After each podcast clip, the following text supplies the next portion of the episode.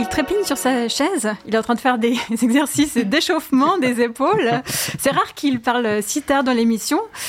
Euh, revoici notre boomer préféré, l'œil pétillant et la cuisse agile, Olivier Mota. je précise juste pour les auditoristes qui nous rejoindraient en cours de route, c'est Olivier lui-même qui a écrit les intros de ces chroniques. Hein. je ne fais que les lire. pas du tout, pas du tout.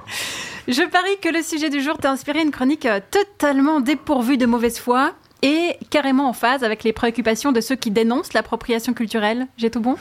Alors pour commencer, numérote tes abattis ma chère, parce que dans Boomer, il y a Boom.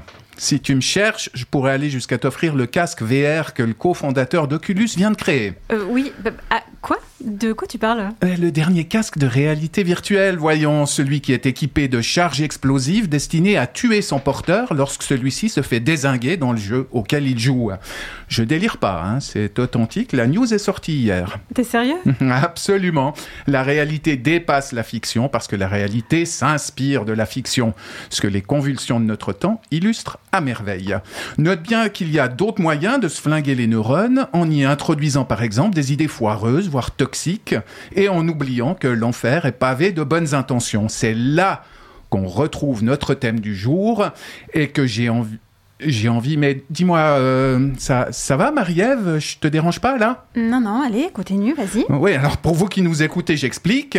Marie-Ève vient de sortir de sous la table un petit pochon d'herbe, des feuilles et du tabac, et elle est en train de se rouler un pétard, on dirait. Ok, on est parti d'un groupe de reggae aujourd'hui, mais je trouve que tu pousses l'imprégnation journalistique un peu loin quand même. Enfin bref, chacun ses vices. Revenons à nos moutons. Évidemment. Ouais, évidemment. Nos moutons de Panurge, en l'occurrence, qui, dans leur zouka contre les délits d'appropriation culturelle ont négligé tout d'abord une très vieille et très utile invention. Vous savez, ces machins avec plein de mots et de définitions, ces machins qui du temps euh, du, des livres papier pesaient le poids d'un âne mort, vous voyez?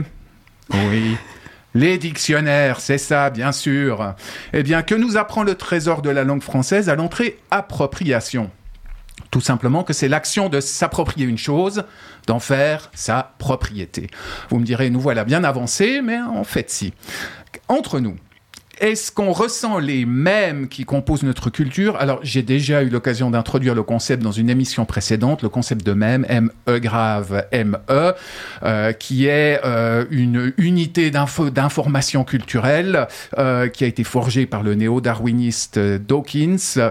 un même, ça peut être un air de musique, un, un, un, vêtement, une coutume, une manière de pratiquer la politesse, une œuvre d'art.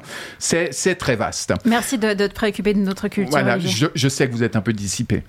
Euh, est-ce qu'on ressent les mêmes, je reprends, qui composent notre culture comme une chose dont on serait propriétaires et qui, s'ils étaient imités par un kidam d'une autre culture, nous seraient en quelque sorte dérobés, un peu comme une racaille de cours d'école bastonne un camarade pour lui chourer son goûter. Navré de le dire, mais la vie des formes, ça fonctionne pas ainsi. Les mêmes, les idées, les concepts, les coutumes, les œuvres, tout cela migre de cerveau en cerveau par répétition et par imitation. C'est comme ça, ça a toujours été comme ça et rien ne saurait arrêter ce processus. Autre de discorde, c'est nous-mêmes en tant qu'espèce qui ne fonctionnons pas ainsi. Je vais rabâcher, encore une fois, mais je crois que c'est nécessaire. Nous sommes des animaux sociaux, dévorés par la curiosité et littéralement accros à l'art, à la fiction depuis la nuit des temps. Et quand on est curieux, quand on aime ou qu'on admire, qu'est-ce qu'on fait? Rassurez-moi, vous avez déjà observé un gosse? Eh bien oui, c'est tout simple. On imite, on s'inspire d'eux, on copie, on singe, parce que c'est de cette façon qu'on apprend. Alors, Entendons-nous bien. Le couturier, la chanteuse, le cuistot ou la youtubeuse experte en maquillage qui pique tel ou tel motif d'une culture qui n'est pas la leur pour en tirer un profit maximal et sans citer leurs sources, eh ben, sont de sacrés fumistes qui ne méritent pas la moindre considération. Moralement, ils sont dans le caniveau, il n'y a pas à chiquer. Mais de là à jouer les arbitres des élégances et à vouloir interdire le concert d'un groupe de reggae au motif que l'un des musicos blancs porte des dreadlocks, il y a un pas que les esprits éclairés seraient bien avisés de ne pas franchir. Déjà, si ça se trouve, le blanc à dreadlocks, il connaît infiniment mieux le rastafarisme que ses censeurs à la petite semaine.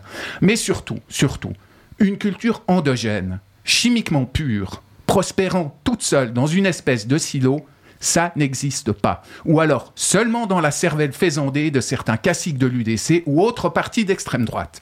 En somme, aujourd'hui, on est un peu comme Hercule à la croisée des chemins.